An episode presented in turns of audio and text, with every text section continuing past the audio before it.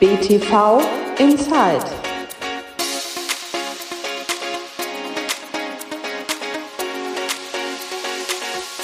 Hallo und herzlich willkommen zu einer neuen Ausgabe von BTV Inside dem Podcast des Bayerischen Tennisverbands. Ja, schon wieder sind 14 Tage rum und schon wieder ist eine neue Folge BTV Inside verfügbar. Mein Name ist Daniel Mücksch und ich freue mich wirklich sehr, diesen Podcast alle 14 Tage hier direkt von der Tennis Base in Oberhaching zu präsentieren.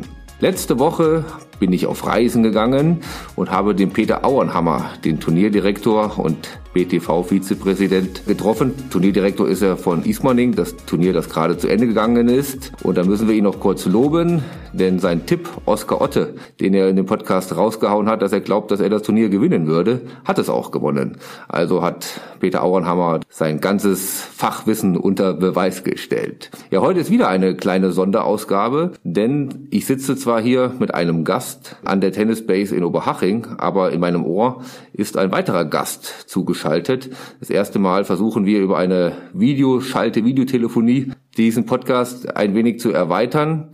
Deswegen möchte ich die Anrede gar nicht so lang werden lassen. Möchte ich erstmal Hallo sagen zu Hans Hausgar hier in Oberhaching an der Tennisbase. Hallo Hans. Servus, servus. Und natürlich auch ein ganz herzliches Hallo nach Hamburg, denn da sitzt Felix Wortmann. Guten Morgen.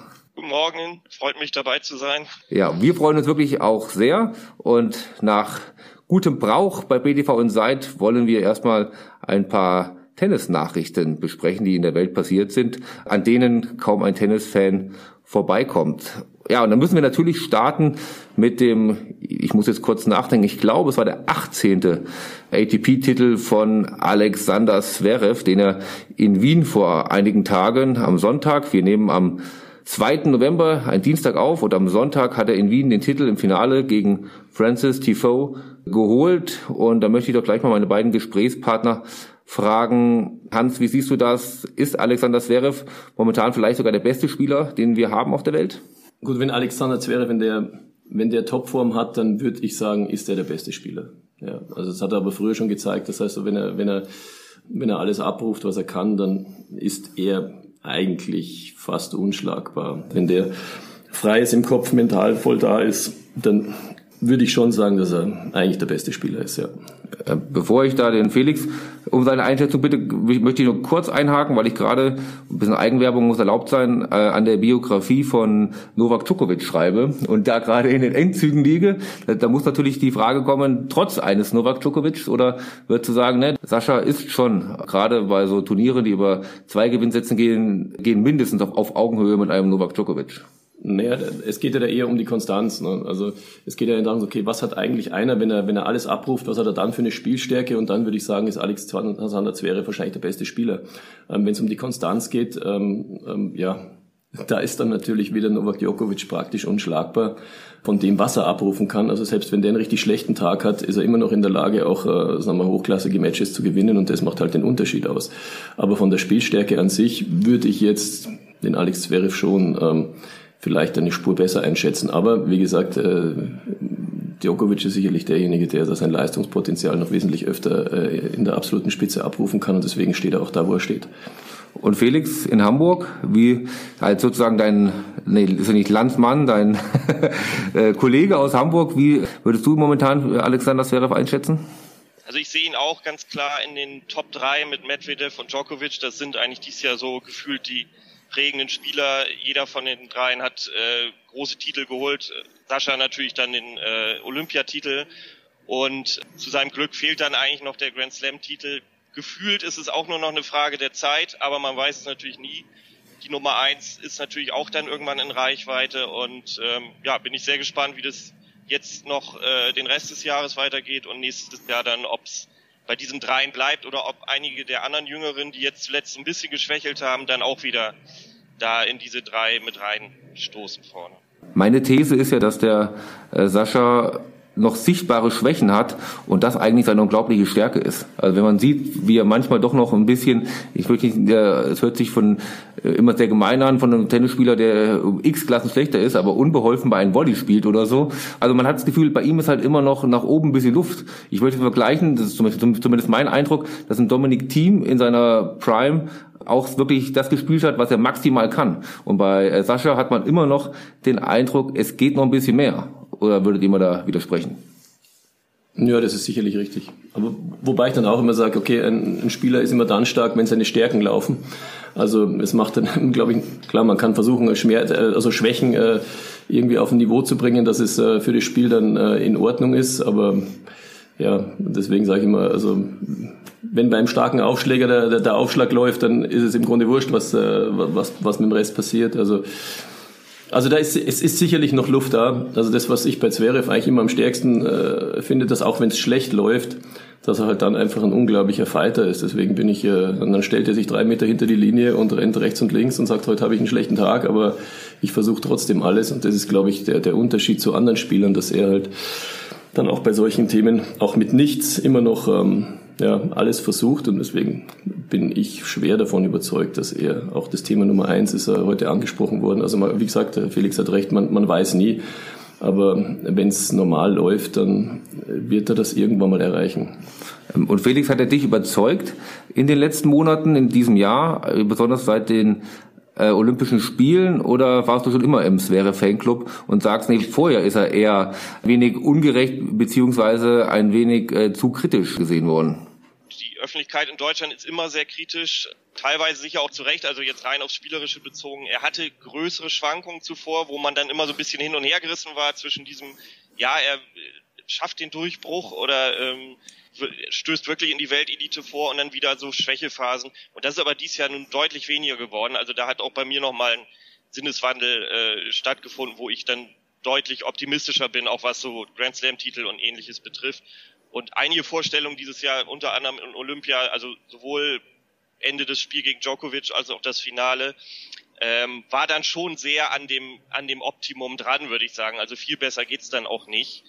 Wenn er das noch ein paar Mal öfter bringt, dann auch in einem Fünfsatzspiel vor allen Dingen von Anfang an, dann steht dem eigentlich nicht viel im Wege, da auch die großen Titel dann zu holen.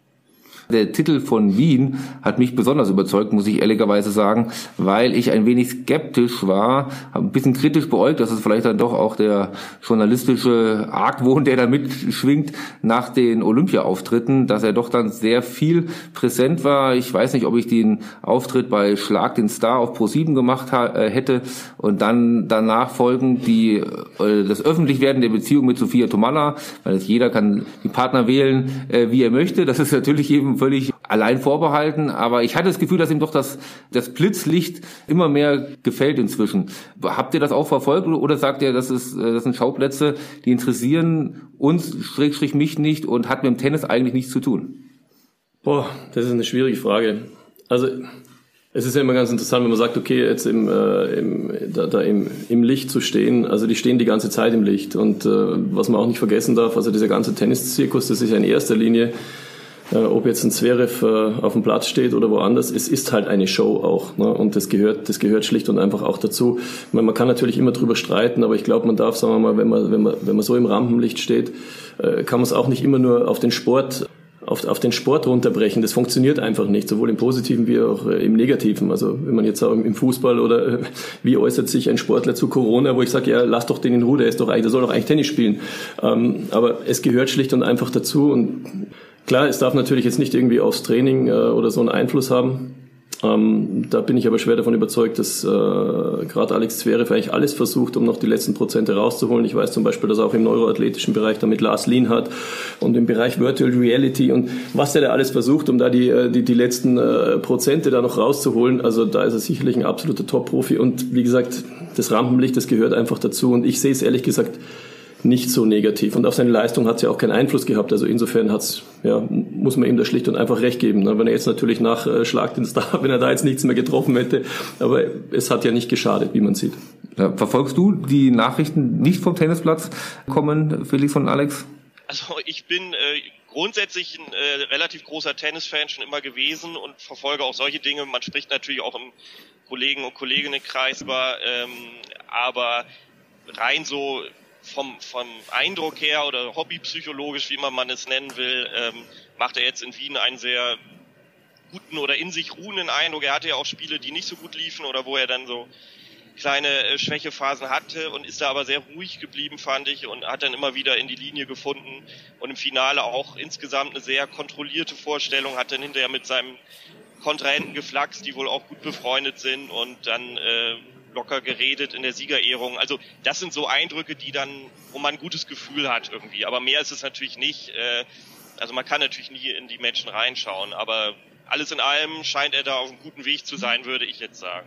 Diesen Eindruck kann man sich nicht erwehren. Ähm, unser Thema heute soll äh, ehrlicherweise nicht ganz so sich in diesen Höhen oder nicht nur in diesen Höhen der spitzen Weltklasseathleten befinden, sondern wir wollen uns heute ein besonderes Augenmerk auf die LK-Reform, auf das LK-System im Deutschen Tennisbund, im Bayerischen Tennisbund äh, werfen.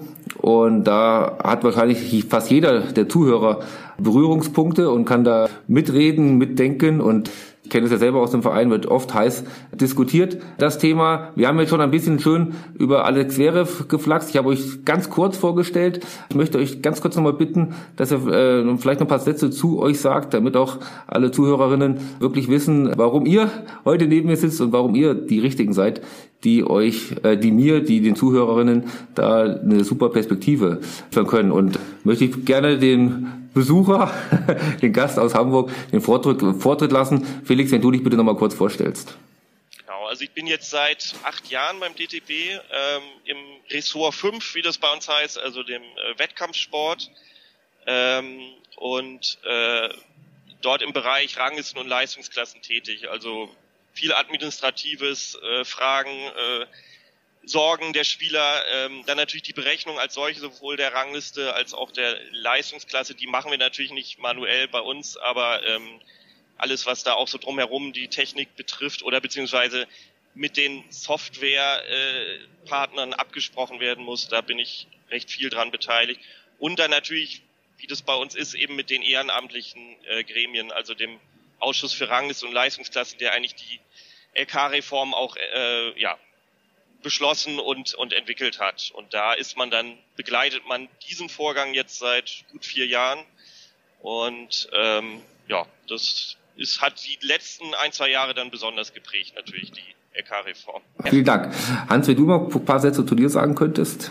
Ja, ich bin jetzt seit, ähm, puh, jetzt sind wir, glaube ich, schon bei 627 Jahren, bin ich beim Bayerischen Tennisverband. Ich bin jetzt äh, Geschäftsführer seit, äh, also Hauptgeschäftsführer seit einigen Monaten, weil mein Kollege der Peter Mayer jetzt Hauptgeschäftsführer beim, beim Deutschen Tennisbund ist. Ich bin hier grundsätzlich dann eigentlich für alles zuständig, aber ich habe auch im Sportbereich angefangen. Ähm, damals gab es natürlich noch keine Leistungsklasse Mitte der, Mitte der 90er Jahre. Also bin, sagen wir mal, im Sport, würde ich mal sagen, ja, kenne ich mich sowohl jetzt in, in äh, ja, was, was den Hobbysport anbelangt oder jetzt auch den Profisport, äh, weil ich auch jahrelang in der, in der Marketing GmbH den Profisport verantwortet habe in der Tennis Space. Kenne ich mich ganz gut aus. Ähm, ja, und bin natürlich auch, wie der, wie Felix auch gesagt hat, mit dem Thema, an dem Thema schon sehr eng dran, weil es sicherlich eins der zentralen Thema, Themen überhaupt ist, die äh, jetzt im Tennisverband äh, eine Rolle spielen, das Leistungsklassensystem mit den äh, ganzen Wettkämpfen, die halt stattfinden. Ja, und das ist meine Aufgabe. Und was vielleicht auch noch entscheidend ist, ich bin einer der Geschäftsführer vom, von MyBigPoint, dem Spielerportal des Deutschen Tennisbundes. Ähm, und das ist ja mehr oder weniger die Ansichtsplattform des gesamten Wettkampfsystems, dementsprechend natürlich des Leistungsklassensystems in, in Deutschland. Okay, super, wunderbar. Dann zu Beginn des Themas äh, machen wir vielleicht noch mal eine kurze Zeitreise zur Einführung ähm, der LK grundsätzlich. Ähm, Vielleicht könnt ihr aus eurer Einschätzung, aus eurer Erinnerung raus sagen, was so die Hauptbeweggründe waren, das System damals einzuführen. Und ich würde dann vielleicht den Part einnehmen des Spielers, wie das sozusagen bei dem Spieler, äh, Spielern aus meiner Sicht angekommen ist. Äh, ich weiß nicht genau. Wer zuerst loslegen möchte, kann loslegen. Also war das ein Handzeichen an mich, oder, Felix? Ja, weil der, okay. äh, weil du da noch kann man ja vielleicht vorweg sagen, also die LK wurde ja nicht ähm, gleichmäßig, gleichzeitig in Deutschland eingeführt, sondern wirklich nach und nach sind die Landesverbände hinzugekommen. Und Bayern war jetzt zum Beispiel Hamburg äh, da doch etliche Jahre voraus. Also insofern, Hans, kannst du vielleicht aus der Sicht da nochmal was sagen, wann das bei euch losging? Also man muss hier fairerweise, weil jetzt hier Bayern erwähnt wird, ähm, das LK-System an sich äh, gibt es in anderen Ländern äh, schon länger. Ich sage jetzt mal Schweiz, Frankreich, die hatten alle schon sagen wir, so, ein, so, ein Kategoriesystem für die, für die Einteilung von Spielstärken. Da gab es die äh, Turniere schon länger, gerade in Frankreich, Frankreich war das sehr stark. Und dann gab es zwei Landesverbände. Also ich hoffe, dass mich jetzt dann keiner irgendwo äh, ja, danach äh, dafür haftbar macht. Aber ich glaube, das hat Saarland und Rheinland-Pfalz waren so die ersten die, die, sagen wir mal, die Vorläufer der Leistungsklasse bei sich im Verband eingeführt haben. Ähm, die Bayern waren dann sicherlich sehr stark daran involviert, äh, das Thema national auszurollen und auch sagen wir, äh, technisch darstellbar zu machen national. Aber es kam letztendlich aus den Landesverbänden, so wie der Felix auch gesagt hat. Und ja, ich glaube, die, die endgültige Einführung dürfte so ja, gut zehn Jahre her sein, so 2009, 2010, irgendwo vielleicht sogar ein bisschen, bisschen älter schon, wo die ersten vollen Leistungsklassenjahre stattgefunden haben. Und was waren sozusagen die Hauptmotive, es überhaupt zu machen? Na, ich, das sage ich jetzt einfach mal aus Spielersicht. Wenn man, äh, sagen wir mal, äh, vor, vor 15 Jahren jemanden gefragt hat, wie gut spielst denn du, ähm, dann, dann hat er halt gesagt, ja, ich spiele Verbandsliga. Und dann konnte aber jemand anders damit ehrlich gesagt nichts anfangen. Also damit, äh, das hat letztendlich eine Spielstärke nicht ausgedrückt. Und die Golfer haben es halt jahrelang schon vorgemacht äh, mit dem Handicap-System im Golf. Und ähm, ja, dann hat man natürlich gesagt, okay, man braucht eigentlich sowas in, in, in Deutschland auch, äh, praktisch das Handicap-System äh, für, für, für den Tennissport und ist das Thema dann angegangen und hat sehr auch äh, perfekt funktioniert, muss man sagen. Felix, waren da hauptsächlich was, aus, aus heutiger Sicht die unteren LKs Ziel, also die Spieler mit dieser Spielstärke oder hat man gehofft, eher so die obere LK-Linie, möchte ich sie mal nennen, zu treffen? Nein, also das ist, also ich war in den, in den Anfangszeiten auch tatsächlich nicht dabei und wie gesagt, Hamburg, äh, als auch aus der Spielersicht jetzt war eben da auch eher Späteinsteiger, aber es wendet sich ganz klar eher an die, an die Breite der Spielerschaft. Ähm, weil für die Top-Bereich haben wir ja die deutsche, also haben wir die internationalen Ranglisten und dann natürlich auch die deutsche Rangliste, die ja auch relativ weit runtergeht. Also alles, den Ranglistenturnierbereich gab es ja vorher schon äh, en masse und den gibt es auch weiterhin. Und hinzugekommen ist dann eben, sind Angebote für, äh, für die große Breite der Spielerschaft, also die Punktspieler, die, die Wettkampfsportler, wie es dann heißt, äh, mit den LK-Tagesturnieren, die dann eben großes Erfolgsmodell wurden. Und natürlich in der Folge dann ganz entscheidend auch für die äh, Mannschaftsaufstellung äh, ist die LK dann verwendet worden. Und das sind alles Punkte, die natürlich die ja, paar hunderttausend Spieler, die im Mannschaftsbetrieb bei uns unterwegs sind, betreffen. Kann ich vielleicht aus meiner persönlichen Erfahrung äh, kurz berichten. Ich stande äh, so in meiner Jugend, möchte ich mal nennen, so Mitte 20, so um, ja immer so um 300, 400 in Deutschland bei den Herren. Das war jetzt nicht wirklich äh, gut, nicht wirklich schlecht, aber genau, ich war genau immer dazwischen, dass ich das Problem hatte, dass ich nie keine Turniere gefunden habe. Dass ich bei deutschen Ranglistenturnieren, da war ich einfach dann nicht zu schlecht, ich konnte mitspielen, aber mir war klar, zweite Runde oder so ist Schluss, weil dann treffe ich dann auf welche, die dann doch besser sind. Und es war natürlich dann immer ein bisschen deprimierend, äh, irgendwo hinzufahren, zu wissen, zweite Runde ist, ist, ist Schluss und man hat im, abseits der Punktspiele der Mannschaftswettbewerbe kaum wirkliche Chancen, sich auf Turnieren ernsthaft zu messen. Und für mich persönlich war es ein großer äh, positiver Einschnitt, weil dass ich da wirklich das Gefühl hatte, jetzt wirklich auf gutem Niveau, also jetzt auch nicht, das andere war ja dann, dass man vielleicht, weiß ich, auf Kreismeisterschaften spielen konnte oder so. Das war darum wiederum zu schlecht. Äh, da, da hat man auch keinen Spaß gehabt. Und dann äh, waren diese LKs dann doch was, wo man Anschluss wieder, wieder vermehrt an die Turnierszene gefunden habe. Waren sozusagen diese Turniere, diese LK-Turniere im Fokus oder ging es haupt, ging es mehr darum, eine ausgeglichener, gerechtere Verteilung äh, der Mannschaftsaufstellungen äh, zu gewährleisten? Also der entscheidende Kniff war natürlich das Thema Mannschaftsaufstellung, ne, weil dadurch wurde die Leistungsklasse regelrelevant. Ne, also früher war es ja bei Mannschaften so, da ist man irgendwo hingefahren und dann haben sie ja häufig mal einen Einser, ich nenne es jetzt mal blind, einfach vorne hingestellt ähm, und haben praktisch dieses Match abgeschenkt und das ist natürlich nicht mehr möglich gewesen. Also dieses Thema der taktischen Aufstellungen in den Mannschaften war sicherlich auch mit ein Grund, äh, sagen wir mal, so ein äh, Spielbewertungssystem einzuführen. Hat aber letztendlich natürlich dazu geführt, dass das ähm, ja über die Turniere also auch die Tagesturniere wurden ja erst nach Einführung der LK äh, letztendlich auch so richtig etabliert, weil man gesehen hat, boah, da ist ein Wahnsinnsbedarf da und dann ist halt diese Szene äh, eigentlich da komplett explodiert. Ähm, bis heute eigentlich. Also der, der, der Boom jetzt mal im Wettkampfbereich ist ja im LK-Bereich eigentlich ungebrochen. Also hat man nicht erwartet, dass so ein Boom kommen würde? Oder? Boah, schwer zu sagen. Also ähm, Sicherlich hat man die Erfahrungen aus dem Golf, das muss man auch sagen. Also wie ihr habt vorher gesagt, okay, man, man äh, es betrifft jetzt nicht nur die in der hinteren Region, sondern ein Golfspieler hat mal so verschiedene Träume, würde ich mal sagen. Ne? Also äh, früher war es natürlich, jetzt ist es der Traum, okay, ich möchte wenn ich Anfänger bin, möchte ich Handicap 36 haben. Man fängt ja mit 54 an 36. Dann ist ein ganz großes Ziel ein einstelliges Handicap. Ne? Das ist das Größte, was man im Golf, wenn du ein einstellst, dann bist du ein guter Amateurspieler. Und so ähnlich ist es ja eigentlich im Tennis mittlerweile auch, dass du sagst, hey, einmal LK20 und dann heißt einmal in meinem Leben möchte ich eine einstellige LK haben. Das heißt, diese Ziele, diese imaginären, die haben sich im, äh, im Amateursport, im Tennis genauso etabliert und äh, das trifft, sagen wir mal, die Leistungsklasse trifft Spieler und Spielerinnen aller Spielstärke, emotional gleichermaßen. Und ähm, da ist es völlig wurscht, ob jemand jetzt LK25 ist oder LK5, also der fühlt genau das Gleiche und jeder hat da seine Ziele und das ist eigentlich das, das Entscheidende, dass man den Spielern ein Ziel gegeben hat.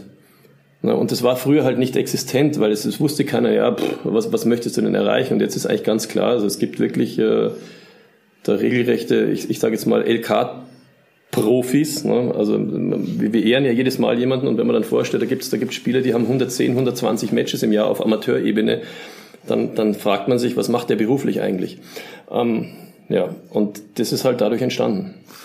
Und ähm, Felix, würdest du sagen, oder wir, als, wir können es ja sicherlich als großes Erfolgsmodell betrachten, aber nichtsdestotrotz auch den Finger in die eine oder andere Wunde vielleicht legen, bevor wir auf die Reform des letzten Jahres legen. Was würdest du sagen, waren die Kinderkrankheiten oder die größten Schwächen des bis letztes Jahr vorhandenen Systems?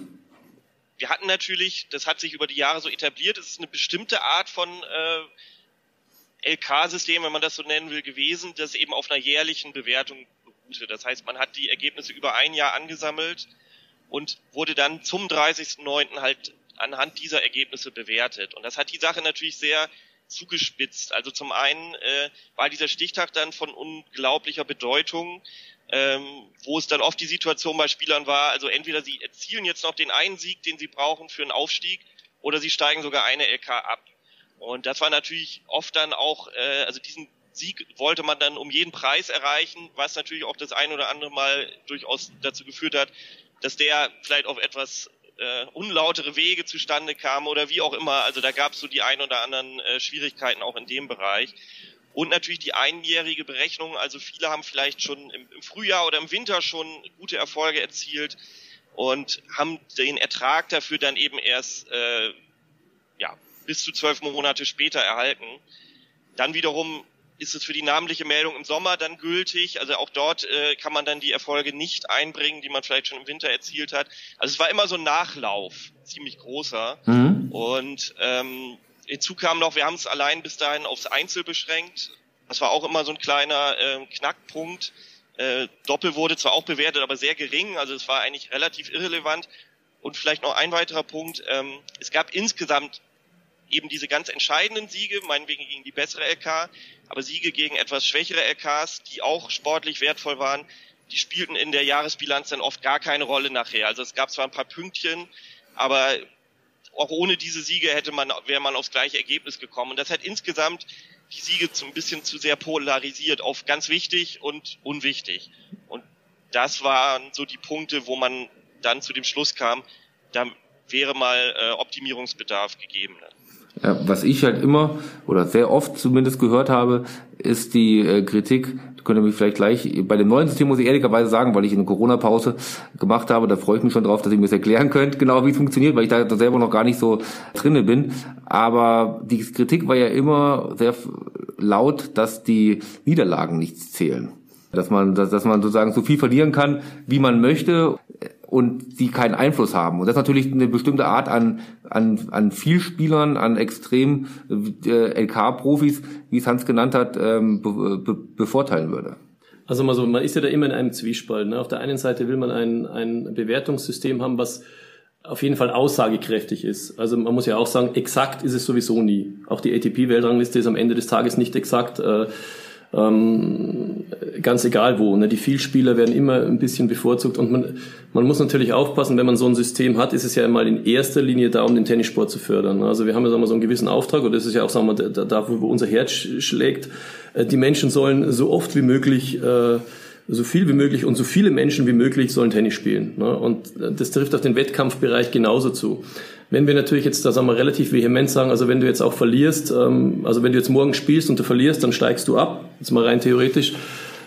Das glaube ich nicht, dass das viele Menschen auf den Platz treibt sondern die sagen, okay, jetzt habe ich diese Woche verloren, es macht aber nichts, ich probiere es nächste Woche wieder. Das ist ja, sagen wir mal so, auch ein bisschen das Erfolgsmodell, was das LK-System hat. Und man ist da immer so im Zwiespalt, dass man natürlich sagt, okay, wir wollen ein mögliches exaktes System, wir wollen aber durch ein ein exaktes System die Spielaktivität nicht abwürgen. Und in dem Zwiespalt ist man äh, natürlich auch, weil Tatsache ist, ich meine, das LK-System ist ja auch ein Finanzierungsinstrument für alle, ne, ob das jetzt für die Vereine ist, äh, ob das äh, für Landesverbände oder für den DTB, das hat eine erhebliche Bedeutung. Und wenn man da jetzt mal so die, äh, die Spielaktivität um 30, 40 Prozent abwürgen würde, dann hätte das natürlich auch äh, finanziell durchaus Auswirkungen. Das heißt, man muss da schon aufpassen, ähm, dass man ein System schafft, was die Aktivität schon belohnt, aber möglichst exakt ist. Mhm. Glaubst du auch, Felix, dass die Niederlagen Spieler abschrecken würde, dass die Spielaktivität geringer werden würde? So, wenn, die, wenn die Niederlagen zählen würden, meine ich natürlich. In gewissen Bereichen definitiv. Also ähm, das kann zu den Stichtagen sein, wo man vielleicht, also es gibt ja auch weiterhin Stichtage, muss man dazu sagen, wenn man da eben schon eine bestimmte Reihenfolge hat oder eine bestimmte Position und man möchte die dann an der Stelle nicht riskieren oder eben auch für die ja, sogenannten Vielspieler, sag ich mal, die äh, dann vielleicht diesen, ja, diesen Ertrag, den sie im Moment einfahren, dann nicht mehr bekommen würden. Ähm, also es hat die Überlegung durchaus gegeben, auch die Niederlagen einzubringen. Das gibt es ja durchaus auch in anderen vergleichbaren Systemen. Ähm, das wurde dann in den Reformüberlegungen, äh, hat man sich davon dann getrennt. Äh, das lag auch an der, an der Umfrage, die man 2017 durchgeführt hat, wo auch eine durchaus äh, signifikante Mehrheit der Spieler sich dagegen ausgesprochen hatte. Und man hat dann eben den Grundsatz aus dem alten LK-System auch beibehalten, also dass die Niederlagen nicht bewertet werden. Trotzdem braucht man natürlich irgendein System, äh, ein, ja, ein Prinzip, das System zu regulieren. Und äh, das ist dann die Aufgabe, die sich stellt, wenn man die Niederlagen nicht bewertet. Und daran arbeiten wir auch weiter in einem neuen System, das sauber einzustellen, dass das funktioniert. Ja, da sind wir ja schon genau beim neuen System. Vielleicht könnt ihr mir und dem einen oder anderen Zuhörer vielleicht noch mal erklären, wo da genau die größten Unterschiede sind. Mir wurde dann immer gesagt, ja, das orientiert sich jetzt stark an dem österreichischen System. Das hat mir dann der ein oder andere Gegner versucht mal zu erklären. Habe ich dann auch nicht so ganz verstanden. Deswegen setze ich jetzt alle Hoffnung in euch. Ja, vielleicht kann ich einmal starten mit ein paar Punkten, also bevor wir da jetzt noch äh, dann vielleicht an der einen oder anderen Stelle ins Detail gehen. Also das österreichische System hat bei uns auch eine Rolle gespielt und das findet sich zum Beispiel wieder in der, in der wöchentlichen Aktualisierung. Also wir haben jede Woche wird die LK neu berechnet, offiziell. Der, das, der Wert, der sich daraus ergibt, ist dann die für diese Woche gültige LK, mit der dann auch alle weiteren Berechnungen durchgeführt werden. Ähm, wir haben auch eben eine größere Differenzierung inzwischen mit den Nachkommastellen. Also es gibt nicht mehr nur die ganzzahligen LKs. Wir haben auch auf 25 erweitert, kann man dazu noch sagen, von, äh, von 23 25. Und wir haben eben zusätzlich die Nachkommastellen. Eine sozusagen für die offizielle LK, aber auf unserem Portal MyBigPoint rechnen wir sogar mit drei Nachkommastellen. Also wirklich eine deutlich exaktere Berechnung in der Hinsicht auch als im alten System, wo das Ganze doch sehr eben in diese Klassen eingeteilt war. Inzwischen haben wir dann deutlich kleinere äh, Differenzierungen. Es wird Ergebnisse werden allerdings tatsächlich, wenn man sie erzielt und sie sind im System drin, werden sie auch tages- oder stundenaktuell sogar direkt bewertet. Also man kann immer dann sofort sein, äh, seine neue Bewertung sehen, seine Prognose für die kommende Woche. Dann haben wir Doppel und Mixed neuerdings dabei. Und ähm, die eben auch zur Hälfte dann wie Einzel bewertet werden, was auch äh, neue ja, Wettkampfformate ähm, bedingt, dann Doppel- und, Doppel- und Mixed-Tages- und äh, Mehrtagesturniere, die zunehmend populärer werden.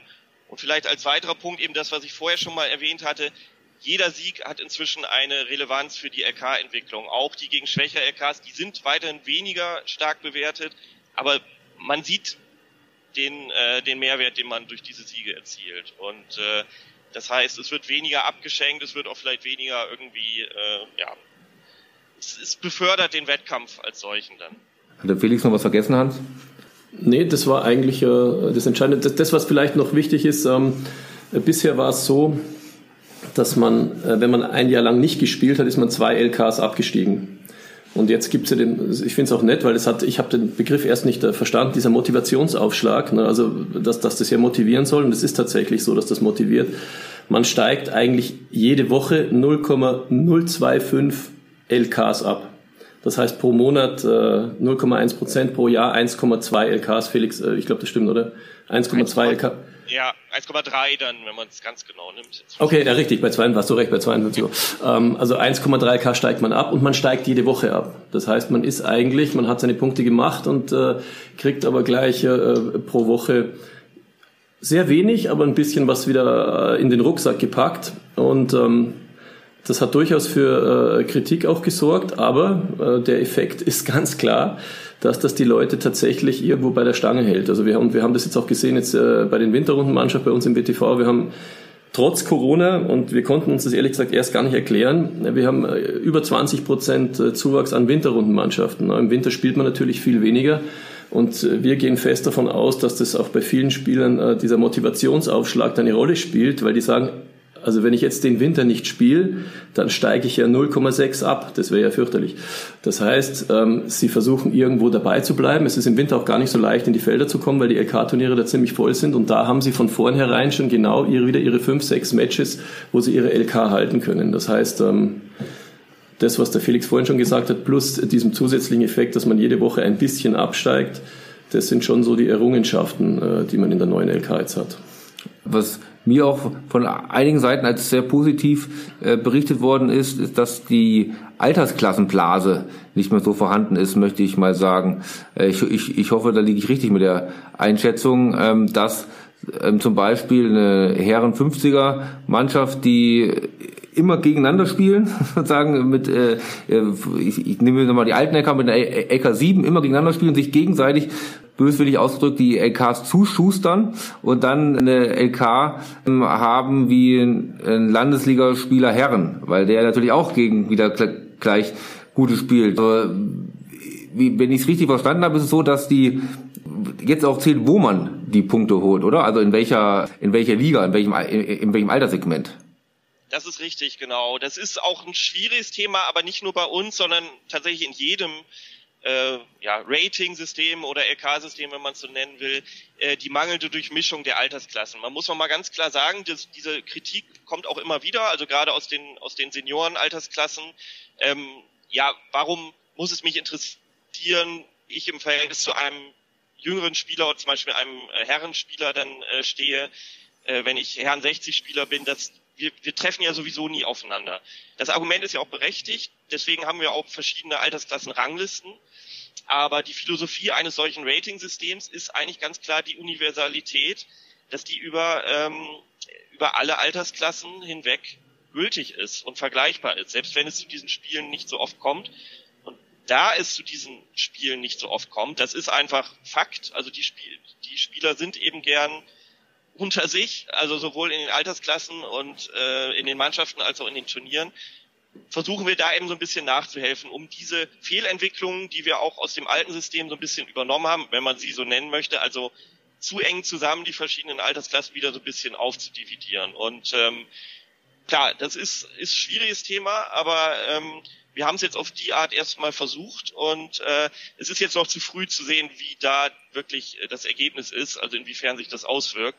Aber einen Effekt hat es definitiv und jedem Altersklassenspieler steht es dann in Turnieren aber frei, auch in jüngeren Altersklassen zu melden und versuchen dort dann höhere Punkte zu erzielen. Also diese Möglichkeit besteht. Und ja, insofern versuchen wir da natürlich niemanden zu diskriminieren oder zu benachteiligen. Das ist auf keinen Fall der Sinn der Sache. Und wenn ich den Hans hier schon mal sitzen habe, möchte ich natürlich noch fragen, ähm, welche Rolle die Plattform My Big, äh, My Big Point da einnehmen kann. Die ist ja doch relativ zentral für, diese, für dieses ganze Gefühl dieser LK-Bewegung, möchte ich es mal nennen.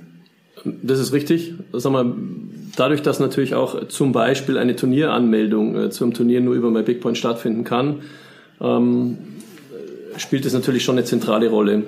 Ähm, das, was häufig ein bisschen missverstanden ist, ähm, äh, missverstanden wird, also My Big Point macht nicht die LK. Ne, an alle Spieler draußen. Es rufen immer sehr viele Leute an und sagen, meine LK ist weg oder wurde falsch berechnet oder wie auch immer. Und wir sagen, also pass auf, wir stellen es nur dar. Also wir, wir zeigen einfach nur, wie es ist. Klar, man kann sich bei uns anmelden. Wir versuchen natürlich auch ein bisschen Transparenz da reinzubringen. Okay, wie funktioniert das LK-System? Weil Tatsache ist, früher war das LK-System relativ einfach zu verstehen, aber es war natürlich bis zu einem gewissen Grad ja, einfach auch nicht aktuell. Jetzt kommen da sehr, sehr viele äh, Variablen und Einflussfaktoren rein, dass, also, dass, dass wir das Ganze mit einem LK-Rechner halt dann schon darstellen. Dann kann man sagen, okay, was passiert, wenn ich jetzt den äh, schlage? Äh, was habe ich dann für eine LK? Weil, ähm, sagen wir mal, dass das ein Spieler äh, technisch völlig durchsteigt, also da muss man schon in Mathematik gut aufgepasst haben in der Schule, um, äh, um, um das zu verstehen. Ähm, aber es wird natürlich durch LK-Berechnungen, LK-Rechnen und so weiter transparent dargestellt und wir sind schlicht und einfach die Ansitz, Ansichtsplattform für dieses System, sowohl jetzt äh, was Mannschaft als auch äh, Turniere anbelangt. Äh, ihr habt es beide auch angesprochen, immer wieder mal die Ranglisten. Welche Rolle spielen die Ranglisten? Würdet ihr sagen, die werden dadurch auf, auf Zukunft unwichtiger oder wird es weiterhin parallel, eine Parallelexistenz von LK und Ranglisten geben und ist doch angestrebt? Letzteres auf jeden Fall äh, wird es diese Parallelexistenz geben. Es, aus anderen Ländern sind Versuche bekannt, äh, das sozusagen zusammenzuführen äh, zu einem System, das war dann meist nicht so von Erfolg gekrönt, weil einfach doch die, die Belange und Interessen von den Spitzenspielern ganz andere sind als von den Breitensportlern. Und ähm, wir hatten früher eine Rangliste, die, die so ein bisschen ähnlich wie dieses LK-System funktioniert hat, also nach dem Head-to-Head-Prinzip. Das heißt, die einzelnen Siege wurden bewertet und wir sind eben vor äh, fünf, sechs Jahren umgestiegen auf dieses runden Punktensystem, so heißt es bei uns, ähm, TRP. Das heißt, äh, so wie im Profibereich, je, je weiter man kommt im Turnier, desto mehr Punkte bekommt man. Und da haben wir natürlich auch sehr viel Zeit und Mühe investiert. Das System läuft auch gut und das wollen wir auch beibehalten.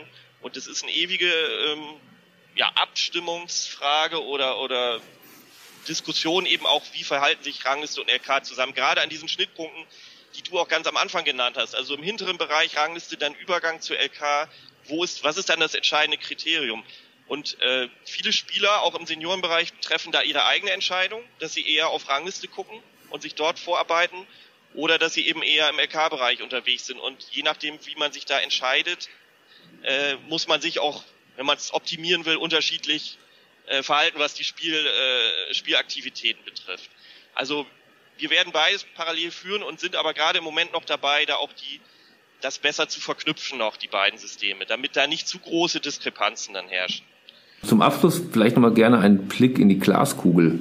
Hans, wenn du dir irgendwie was wünschen könntest, wenn du die LK-System, wenn wir in zehn Jahren uns wieder hier treffen würden, was glaubst du, wo ist da noch großes Entwicklungspotenzial? Was könnte noch besser laufen? Und äh, wo siehst du da, wo, wo, wo siehst du da Anknüpfpunkte, wo du sagst, da sollten wir vielleicht nochmal rangehen? Oder, oder bist alles zu deiner Zufriedenheit? Du, du, du blickst ein wenig in, in, in den Raum. Ich, ich, da, du musst nachdenken. Da lese ich was raus, dass, dass du äh, nicht so viel Kritik im Kopf, sofort in den Kopf reinschießt. Naja, sagen wir mal so, das LK-System ist ja, ähm, äh, es ist ja von vorn bis hinten jetzt erstmal eine Erfolgsstory. Ne? Es gibt, es gibt sicherlich auch immer viel Kritik von den Spielern oder auch mal von den Vereinen oder, aber letztendlich, äh, am Ende des Tages schaust du einfach auf die Statistik und du sagst einfach, okay, äh, wir haben angefangen mit null LK-Turnieren. Äh, jetzt stehen wir irgendwie zwischen 5.000 und 6.000 LK-Turniere pro Jahr, wenn ich mich nicht sehr täusche. Es werden irgendwie so zwischen 150 und 200.000 Matches neu gespielt. Also das ist ein im Wettkampfsystem natürlich ein extremer Boom, wo alle natürlich irgendwo auch davon profitieren. Der Spieler, der macht's gerne, weil sonst würde er es nicht machen. Also er nimmt dieses Produkt gern an. Für die Vereine ist es ein, ein wichtiges äh, Finanzierungsinstrument mittlerweile. Das haben viele Vereine erkannt. Und äh, der DTB und auch die äh, Landesverbände sind, die schneiden sich natürlich auch ein Stückchen vom Kuchen ab, um das ganze Thema zu finanzieren. Also das ganze Thema trägt sich auch. Ähm, insofern ist das von vorn bis hinten jetzt erstmal eine Erfolgsstory. Äh, Tatsache ist natürlich, dass der Wettkampf an sich, an sich im Tennis, also Frau gegen Frau, Mann gegen Mann, dass das einfach eine erhebliche Relevanz hat und dass dass das natürlich schon ein System ist, was die Leute bei der Stange hält. Ne? Und ähm, eine Maßnahme war jetzt ja auch schon mal, die LKs zu erweitern von 23 auf 25. Sondern wir wollen natürlich möglichst viele Menschen in äh, dieses äh, in dieses LK-System hineinbringen, dass die einfach genauso wie im Golf einfach Spaß an diesem Wettkampf haben. Da kann man natürlich schon hinten raus noch eine eine bessere Ausdifferenzierung haben. Man kann die Hürden abbauen. Es ist für einen Amateurspieler nicht leicht, also der einfach nur freizeitmäßig spielt, sein erstes Turnier zu spielen. Da ist eine Hürde da. Ne? Da Hürden abzubauen, dass auch Leute, wo man sagt, okay, die, die schaffen jetzt gerade mal ein paar Bälle hin und her zu spielen, aber dass man die trotzdem in dieses System, in dieses System reinbringt, um ähm, einfach mehr und mehr äh, Spieler zu haben. Also wir wissen, dass momentan äh, wir haben 1,5 Millionen Mitglieder in, in Deutschland oder beziehungsweise 1,4 und wir wissen aber auch ziemlich exakt, dass 500.000 Spieler und Spielerinnen von denen jedes Jahr eine wettkampfrelevante Spur hinterlassen. Also wirklich nur 500.000 davon, also ein bisschen mehr als ein Drittel, äh, spielen tatsächlich äh, wettkampfrelevant Tennis. Und diese Quote zu erhöhen äh, und dafür das äh, LK-System zu nutzen, das ist sicherlich ein Ziel und äh, da ist schon noch Luft nach oben. Also es wäre mal schön, wenn, äh, ja, wenn wir vielleicht mal sieben, acht, 900.000 Spieler hätten, die tatsächlich äh, wettkampfrelevant Tennis spielen in diesem System. Und da ja, haben wir schon noch ein bisschen Weg vor uns. Aber wie gesagt, wir sind, wir sind absolut in der Kurve nach oben und äh, das macht natürlich auch Spaß in dem System und wir machen in dem Bereich einfach weiter. Und man merkt ja auch, wie sich die Tennisspieler damit beschäftigen. Das ist ja auch so ein eindeutiges Kennzeichen dafür, dass es einfach berührt und interessiert. Also es wäre nichts Schlimmeres, als wenn man sagen würde, ja, ja, dieser LK läuft so mit, habe ich seit Jahren nicht mehr reingeguckt, weiß gar nicht, was ich habe. Sondern das ist ja der exakte Gegenteil, sondern dass man da wirklich, äh, dass es wirklich den Ehrgeiz, wie wir ja jetzt auch schon über die Zeit äh, besprochen haben, extrem weckt. Ähm, fallen dir noch andere Herausforderungen ein, Felix? Genau, also ich kann das nur vieles unterstreichen, was, was der Hans schon gesagt hat. Und ähm, das ist vielleicht auch das mit das größte Plus des neuen Systems, dass wir damit eine Grundlage geschaffen haben, auch weitere Spielerschichten zu erschließen oder andere ähm, Formate zu eröffnen. Also wir können jederzeit sagen, das sind jetzt nur so Beispiele äh, im Anfängerbereich oder im fortgeschrittenen Bereich. Wir machen ein Turnier, da spielt man gegen mehr als zwei Gegner an einem Tag, spielt aber vielleicht nur kurze Sätze oder sowas in der Art und werten die Spiele dann mit geringeren Faktor all dieses, was eben oft kompliziert genannt wird äh, beim neuen LK-System, ermöglicht gleichzeitig eben auch die Bewertung jederzeit so genau einzustellen, wie wir es vielleicht brauchen für einzelne Spiele. Und äh, es gibt andere Formate wie ähm, äh, Team Cups, also wo man zwei Einzel, ein Doppel spielt oder solche Geschichten. Auch das ist im neuen System, wo wir Doppel und Mixed werten, ähm, deutlich attraktiver geworden. Also in dem Bereich haben wir noch ganz viele Möglichkeiten und auch eben genau diese Integration des des Jugendbereichs, des jüngsten Bereichs, noch etwas mehr des, des Anfängerbereichs, dass diese Hürden abgebaut werden. All das wäre wirklich wichtig, weil ähm, wir wollen da diese fließenden Übergänge haben. Also auch bei uns ist eben immer die Verortung, jetzt LK ist dann noch eher Wettkampfsport, also schon so in dem Bereich, wo die ambitionierteren Spieler unterwegs sind, aber eigentlich soll so ein System für jedermann, jede, jede Frau äh, ähm, zugänglich sein und wirklich vom Anfängerbereich auch schon in die Wertung reingehen. Weil gerade das motiviert ja auch Fortschritte zu schaffen, wenn man in diesem System seinen Fortschritt äh, gespiegelt sieht. Und ähm, ich glaube, da haben wir noch großes Potenzial, da auch so ein bisschen noch äh, weg von dem Standard von der Standardklientel zu gehen, an die wir immer denken, an die an die Vielspieler, an die Punktspieler, die eigentlich Tennis leben von morgens bis abends, sondern auch die, die erst reinkommen in dieses System. Also ich glaube, da haben wir noch viele, viele Möglichkeiten. Wunderbar, wenn das mal kein sehr, sehr schönes Schlusswort ist mit dem Blick in die Zukunft, das ist ja wie gemalt, möchte ich mich für Felix bedanken für dieses, für diese schönen Worte und äh, ich bin mir sicher, dass viele Zuhörer, die unsere Folge jetzt angehört haben, über eine gute Dreiviertelstunde jetzt direkt zu My Big Point gehen werden und schauen, wo eigentlich ihre LK steht und wann, was sie noch wie wo machen müssen, um in der LK äh, aufzusteigen oder sie zu verteidigen. Also ich bedanke mich auf jeden Fall sehr recht herzlich bei meinen beiden äh, Gesprächspartnern. Mir hat es persönlich sehr, sehr viel gebracht. Also der egoistische Part ist bestens erfüllt worden und ich bin mir sicher aber auch, dass auch einige die, die meisten, will ich hoffen, äh, Zuhörer wirklich Spaß daran hatten und jetzt schlauer aus diesem Podcast hervorgehen, als sie hereingekommen sind. Deswegen recht herzlichen Dank, Hans. Danke, hat Spaß gemacht. Und einen wirklich recht herzlichen Dank an den Felix nach Hamburg. Danke, sehr gern. Das war sie schon wieder, die neueste Folge von BTV Insight, dem Podcast des Bayerischen Tennisverbandes. Alle 14 Tage kommen wir immer dienstags auf den Markt und sind über die üblichen Streaming-Portale wie Spotify, Apple Podcasts, Google Podcasts und was es da so alles gibt, zu abonnieren. Ich würde mich sehr freuen, wenn ihr uns hört, abonniert, einen Kommentar hinterlasst und Spaß habt mit BTV Insight. Bis zum nächsten Mal und tschüss.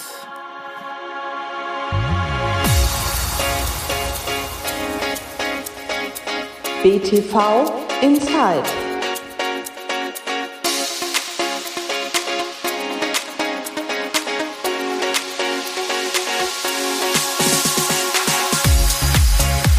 Inside. BTV Inside.